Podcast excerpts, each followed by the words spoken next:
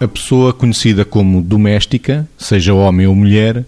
não tem ordenado, não desconta para a Segurança Social, não desconta para o IRS. Margarida, não é por isso que não é um trabalho devidamente valorizado? Eu, eu, penso que sim, claro que há essa componente, mas penso que não é só por isso. Eu ontem falava da coisa que aparece magicamente feita, ou seja, quando, vamos imaginar, uma casa em que de manhã sai marido, saem filhos e fica a mãe em casa, que entretanto foi levar aos colégios ou outro sítio qualquer e tal, e depois volta para casa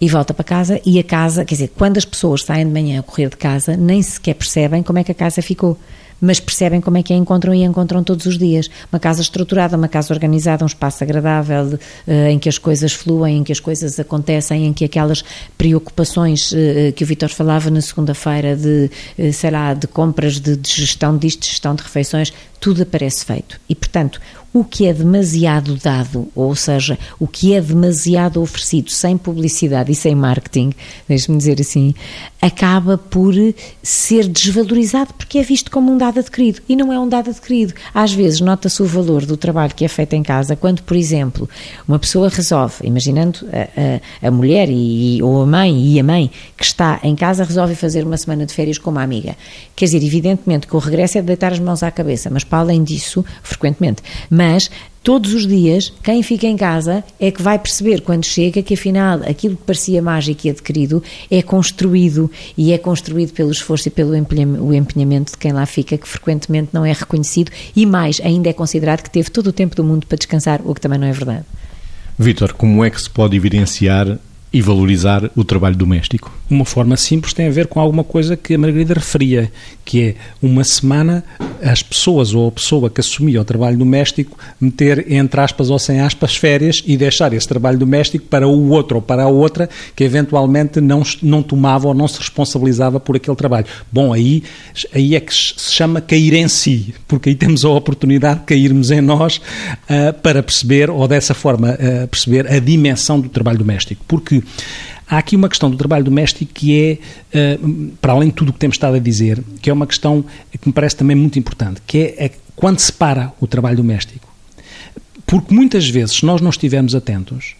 para já podemos cometer a injustiça que a Margarida uh, referenciou, que advém do facto de se achar, porque as coisas aparecem feitas, e de se achar que até se teve todo o tempo do mundo para fazer não sei o quê, aquilo que era para fazer, e eventualmente até, até se teve a descansar. E a questão é precisamente o contrário, porque no trabalho doméstico, se nós estivermos atentos e temos a obrigação de estar, de estar atentos, quer em relação ao outro, quer em relação a nós próprios, o que nós reparamos é que o trabalho doméstico não para. É que tem esta coisa que é quase 24 sobre 24.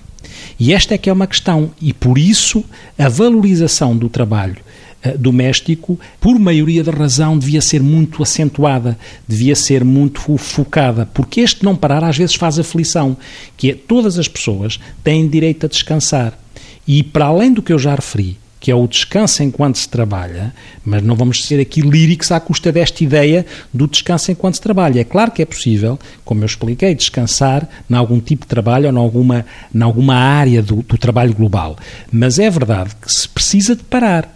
E esta sensação que eu torno a reforçar, porque foi este enfoque que quis dar, a esta ideia de não parar, porque para além de executar, está a pensar-se no que se vai fazer a seguir, eu acho que isto às vezes se torna violento se não houver aqui um equilíbrio na relação dos vários elementos que fazem trabalho doméstico numa casa para que as pessoas tenham a oportunidade de verdadeiramente descansar porque às vezes não o conseguem fazer.